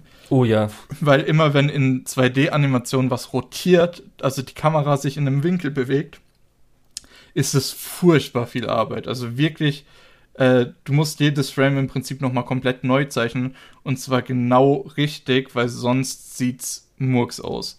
Ja. Ähm, und gerade bei Beaststars, wenn man sich da nochmal die allererste Folge zurückerinnert, wir haben diese Situation, wo das Schaf, ich weiß nicht mehr, wie er heißt, ähm, äh, durch die Schule bzw. durch die Universität gejagt wird. Ähm, das ist kameratechnisch schon mal richtig gut. Und dann haben wir ja auch diese Szene, wo äh, Legoshi, äh, sie, wie heißt sie? Der Hase. Weiß ich jetzt auch nicht mehr, muss mich gerade fragen. Äh, Kopf ist leer. wie er sie ja dann an diesem Brunnen oder Statue äh, festhält, genau, äh, auf sie drauf festhält, äh, wo er auch die Kamera einmal kreisrund im Prinzip geht. Ähm, das ist halt wirklich, äh, glaube ich, auch das, was viele Studios ähm, als allererstes begreifen müssen, ist, dass die Kamera in 3D-Animation kein steifes Objekt ist und erst recht nicht so steif wie in äh, 2D-Animation. Mhm. Man muss natürlich jetzt, also wir versuchen jetzt auch über 3D-Anime an sich jetzt erstmal nur zu reden. Mhm. Das heißt, bei vielen Animes ja heutzutage auch 3D-Elemente. Bei Land of the Lustrous, ganz lustigerweise, ist es eher so, dass alles 3D-Animation ist, mit ein bisschen 2D-Animationsszenen so mhm. zwischenrein. Das ist auch echt, muss ich dir ein paar Sachen schicken, ob du es erkannt hast. Das ist wirklich so, dass irgendwie so eine Szene drin ist und dann so ein, zwei Frames davon ist 2D-Animation. Das ist ganz interessant, ja. dass es so reingespüngelt wurde. Wie zum Beispiel dieses Tuch, was ich vorhin dann gesprochen habe. Ja. Ähm. Und, ähm, aber wir reden, versuchen jetzt nur über 3D-Animation, also über 3D-Anime, die komplett eigentlich so 3D sind. Das Problem ist daran nämlich, ich habe dann mal so durchgeguckt, wie viele ich angesehen habe. Ich habe nämlich nur vier 3D-Anime gesehen, die man so bezeichnen ja, kann. Wahrscheinlich, wahrscheinlich Beastars, beide Staffeln Land of the Lustrous und Doro Hedoro. Ja, und Hello World haben wir ja noch gesehen. Das sind nämlich die Ach vier. Ach so, ja, stimmt. Hello World ja. gab es ja auch noch. Mhm. Ah, das war auch in Ordnung. Ja, da hätte ich nämlich ähm, dann noch was erwähnt, aber da habe ich nur eine Szene, die ich bei Hello World erwähnen muss. Also gerade bei Doro Hedoro haben wir ja auch gesehen, dass da ähm, eher wegen den detaillierteren Charaktermodellen wahrscheinlich die Entscheidung auf 3D fiel, weil ich glaube, gerade die Schuppen vom Hauptcharakter zu animieren, äh, wäre sau viel Arbeit okay, in 3D gewesen. Wieder, ja.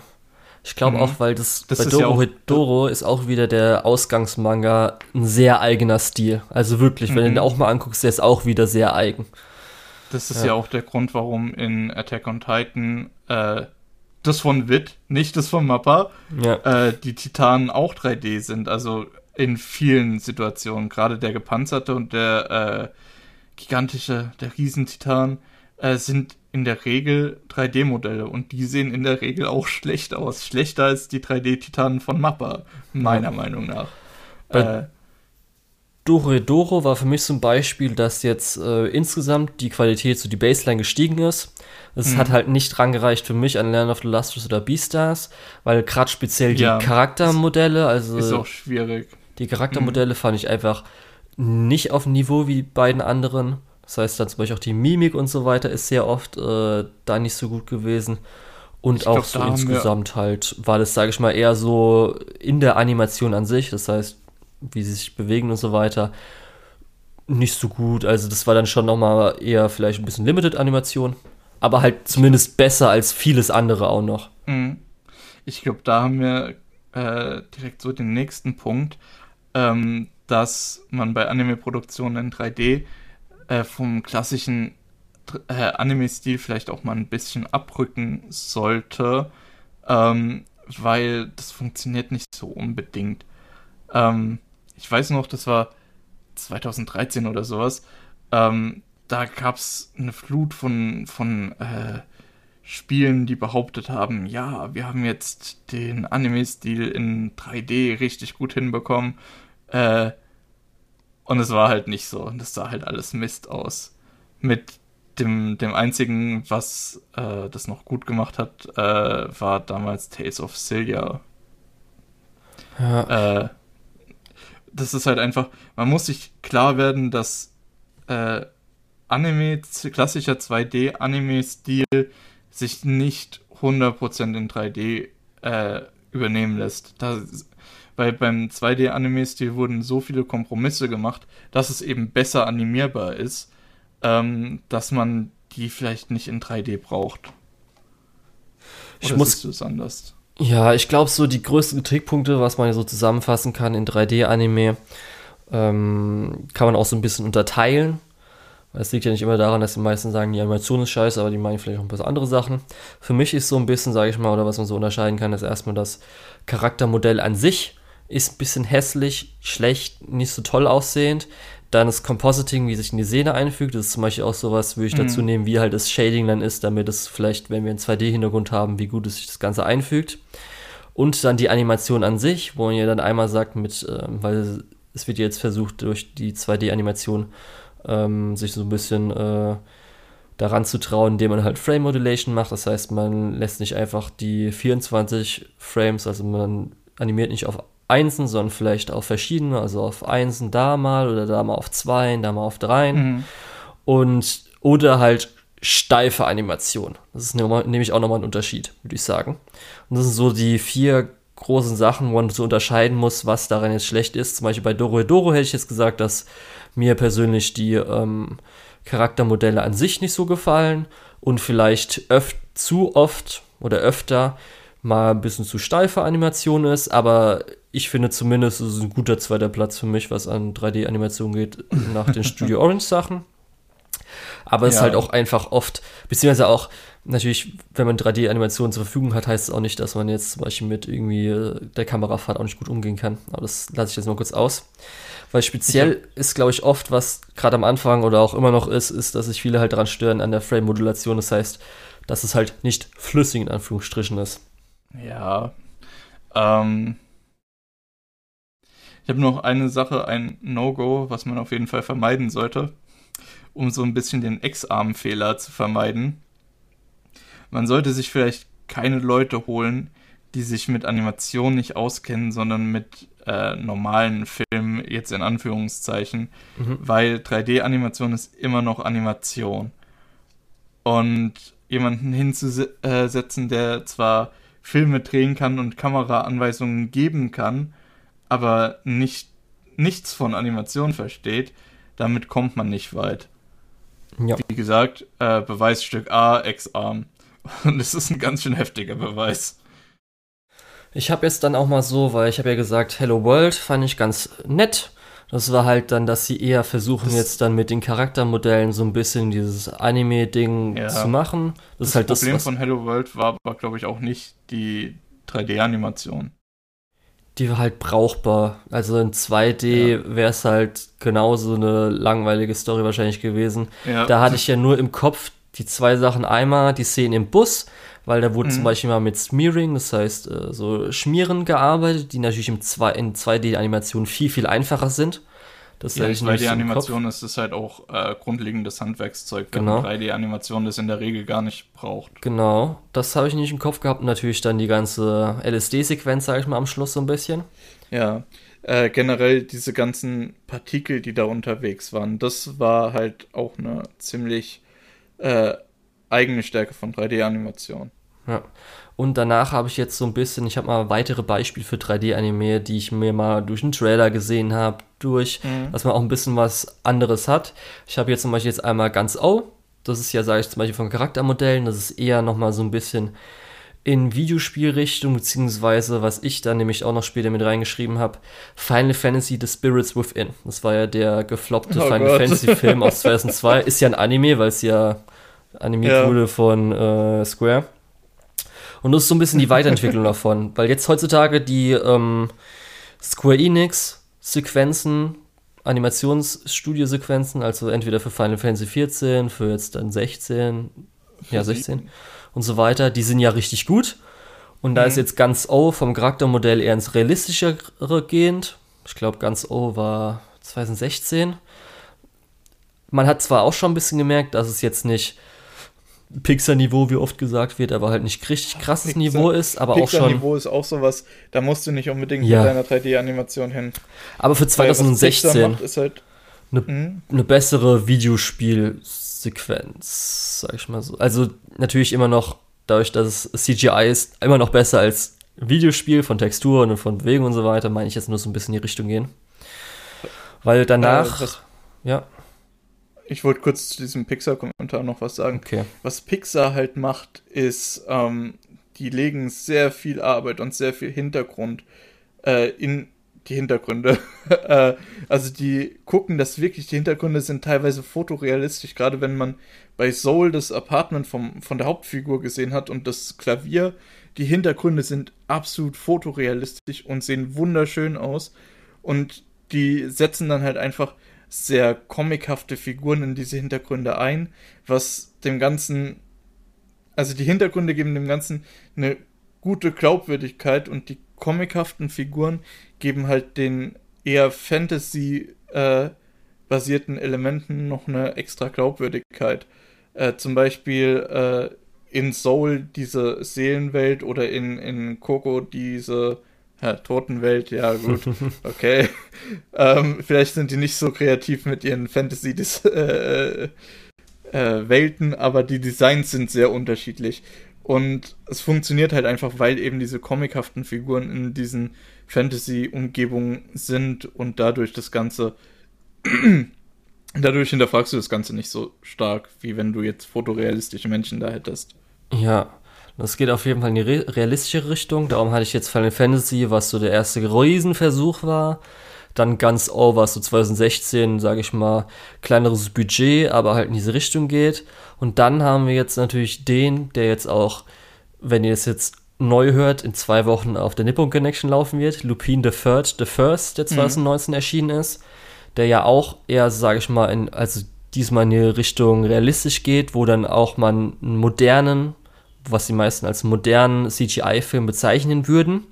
Der, ich habe es ja, glaube ich, letztes Mal erwähnt, ich aber trotzdem immer noch finde, dass äh, durch die Animation manchmal mit Stoppen, stoppenden, gerade ich habe, glaube ich, das Auto erwähnt und so weiter, man schon noch das Anime-eske daran merkt, wie halt da so die Animation gelehrt wird. Und das finde ich eigentlich eine schöne Entwicklung, weil wir haben jetzt ja auch so ein paar Beispiele, habe ich jetzt hier natürlich die schlechten Beispiele mit X-Arm, was jetzt aber, glaube ich, ein ganz mhm. weit nehmen wir mal weg, weil das ja eigentlich nicht von, von einem Studio gemacht wurde, weil es animiert, sondern eher sowas wie die Berserk ähm, Serie zum Beispiel, die ja immer als äh, Beispiel genommen wird. Darum kommen wir nochmal zurück auf den Anfang. Als auch jetzt zum Beispiel Ghost in the Shell, was ja zuletzt war oder insgesamt oft auch kritisiert wird, Netflix, dass sie so viel CGI haben. Ja, zum, gut, das sieht aber auch. Ja. ja, bei Berserk ist halt einfach, dass auch steife Animation ist, also fast weniger Animation, mhm. schlechte Animation. Ghost in the Shell finde ich persönlich ist wahrscheinlich animationsmäßig okay. Da finde ich dann die Charaktermodelle nicht gut. Und das Compositing ist, glaube ich, auch mäßig gewesen, fand ich jetzt, glaube ich, so so ein paar Clips so. Aber mhm. da liegt es, glaube ich, größtenteils an den weil es ja auch so in die äh, realistische Richtung geht, aber sie mussten dann die Anime-Elemente so reinmachen. Und ich glaube auch die Proportion finde ich nicht so nice. Das gefällt mir nicht so. Aber halt Animation würde ich jetzt so bezeichnen, was da so passiert, glaube ich, als okay, was ich so gesehen hatte. Habe ich jetzt leider auch nicht mehr im Kopf. Äh, äh. Eine Sache zu, zu dem Thema 3D-Animation noch. Ähm, und zwar habe ich heute Morgen von Netflix die Benachrichtigung bekommen, es gibt jetzt die zweite Staffel von Love, Death and Robots, wo ja, ja die, das ist ja diese Anthologie, An Anthologieserie, äh, wo hauptsächlich die Blur Studios für verantwortlich sind, also kein Anime, sondern US-amerikanische Animation. Ähm, die gehen in eine ganz andere Richtung, weil die sind halt einfach teilweise super realistisch. Mhm. Ähm, und das funktioniert auch sehr, sehr gut. Okay. Ich weiß jetzt nicht, wie viel Netflix für Love, Death and Robots ausgibt. Ähm, aber äh, ja, das wollte ich nur sagen. Okay. Das, da hat mich die erste Staffel auch sehr gefreut. Mir ist auch noch aufgefallen, ich habe ja noch einen 3D-Anime, Anime, den ich gesehen habe, den habe ich gar nicht vorhin aufgelistet. Natürlich, deswegen habe ich vorhin gesagt, komme ich nochmal drauf zurück. Äh, Hololive Graffiti, das ist die Webserie, die 3D animiert ist so eine Minute Sketches und die existiert auch auf MyAnimeList, ist also ein Anime. Ähm, weil man muss natürlich auch immer davon ausgehen, dass äh, viele jetzt auch online immer Portfolios und so weiter halt gerade 3D-Animationen so Sachen haben. Ja. Aber ich weiß nicht, soll ich mal kurz, äh, weil ich habe so mir auch ein bisschen was vorbereitet, wo ich auch noch mal kurz einen kleinen Abschnitt sagen will. Ja, gerne. Für gerne. so Leute allgemein. Kurz, ich wollte nur kurz zu Hololive Graffiti ja. sagen. Das Einzige, was ich davon gesehen habe, ist dieses Meme äh, Subaru sits down. Wo ich dann auch gedacht habe, okay. okay. Alles klar, was. was Ach so, nee, das ist was anderes. Das war ein Live. Das war. Ach sie so, haben ja so okay. Live 3D-Studios. Nee, Holo Graffiti ist so. Äh, okay. Kann man schlecht beschreiben. Das ist eine Comedy-Skit-Serie, aber das ist ganz schön weird. ja, das ist halt japanische Comedy, ne? Ja, ja. Mhm. Aber okay, nee, weil ähm, so ein bisschen, es wurde ja dadurch natürlich kritisiert, 3D-Anime als so aufkam. Wir haben ja jetzt auch insgesamt nicht nur äh, in Anime, sondern CGI und 3D über die letzten 20 Jahre, nee, die, wie lange ist ja. jetzt her? 26 Jahre seit dem ersten äh, Toy Story hat sich ja alles weiterentwickelt. Und wir sehen jetzt heutzutage auch schon auf YouTube, dass Leute mit äh, CGI oder halt sowas selbst mit sowas wie dem ähm, hier Valve, äh, Steam. Ja, der Source Filmmaker. Source Filmmaker, danke sehr, genau. Sieht man ja heutzutage. Und was, glaube ich, vielen halt nicht klar ist, erstmal, dass es muss auch teilweise ausprobiert werden. Das heißt, es mhm. dauert auch erstmal speziell jetzt mit dieser Frame-Modulation, wenn jetzt niemand sich gedacht hätte, hey, wieso müssen wir jetzt immer auf Einsen animieren, versuchen mal auf Zweien, um vielleicht ein bisschen Key, mhm. äh, auf Keys eher zu äh, achten und da vielleicht so ein bisschen ähm, drauf zu machen, da hätten wir jetzt vielleicht, oder hätten wir wahrscheinlich, kann man natürlich nicht so sagen, kein Spider-Verse, was ich persönlich, war glaube ich mein Film des Jahres 2018. Müsste 2018 ja. gewesen sein, ne? Ja. Das war auf jeden ja. Fall ein Film des Jahres. Einfach, der ja einfach fucking großartig ähm, ist.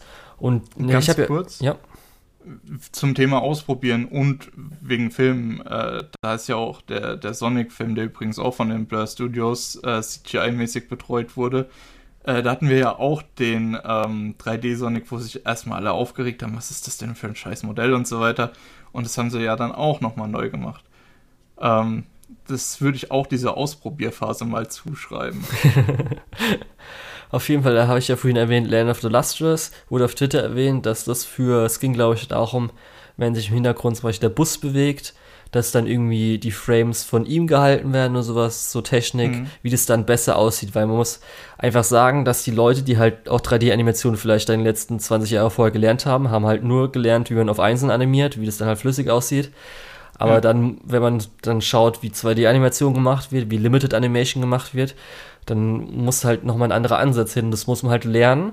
Das ist halt zum Beispiel bei Beast Wars, wusste ich, erste Episode waren so ein paar Sachen, wo ich auch dachte, es wirkt jetzt so ein bisschen ähm, stotternd, aber in vielen anderen Szenen muss ich dann sagen, wirkt es vollkommen normal und gut. Und mhm. dann sind halt so ein paar Szenen einfach noch dabei, wo es noch nicht so rund läuft, aber es wird halt immer besser. Und das sieht man ja auch, dass es immer mehr auch CGI in Anime selbst, nicht nur 3D-Anime, besser wird und so weiter.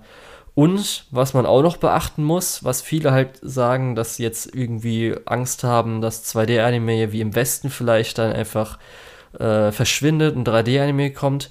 Es ist ja nicht so, dass der 3D-Anime den 2D-Anime ersetzt, sondern mhm. äh, wir haben ja einen Überdruss an Anime, der erstellt werden soll und es ist nicht so, dass wir jetzt genug 2D-Animateure oder Animator speziell in Japan haben. Da gibt es halt einfach zu wenig. Das heißt, dann würde es würden dieses Mehr an Anime, die wir jetzt haben, also wenn jetzt irgendwie 30 Serien schaffen wir 2D-Animationen zu machen und dann die letzten 10 würden gerne Leute jetzt noch was animiert haben, ihr Source Material. Sonst würde es halt einfach nicht animiert werden. Und speziell würde ich auch sagen, dass halt äh, CGI-Leute würden vielleicht auch gerne mal nicht an einer Autowerbung arbeiten, sondern sich auch ja. kreativ äh, beschäftigen.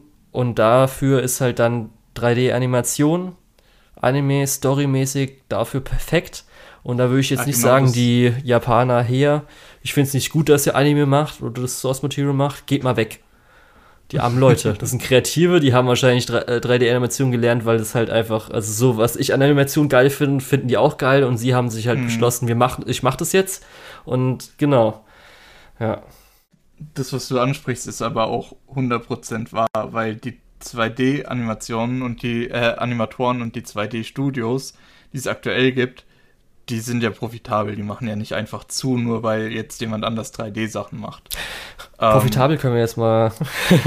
ja, also ich habe ja schon mal gesagt, nächsten zehn Jahre könnte es sein, dass äh, 2D-Anime komplett zusammenbricht und die ganze Anime-Industrie mhm. in Japan überholt wird und fast nicht mehr existent ist. Und das ist jetzt so Leute so Hast du nicht gerade genau das Gegenteil argumentiert?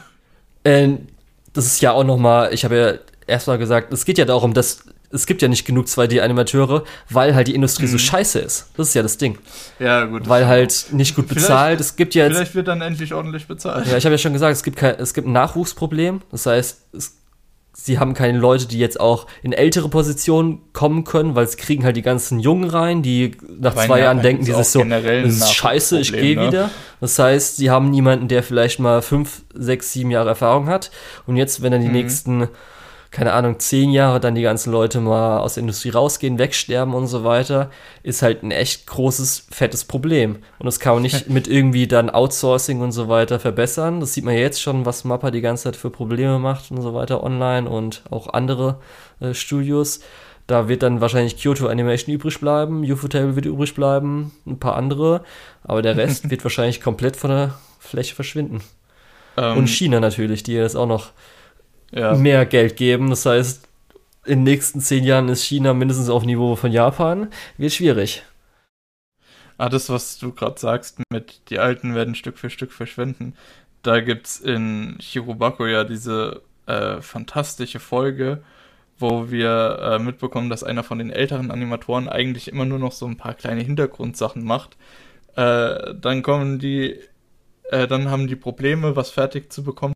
Auf einmal sagt er, ja Leute, ich kenne mich aus und macht komplett das Ding fertig. Das ist eine sehr äh, gute Szene gewesen.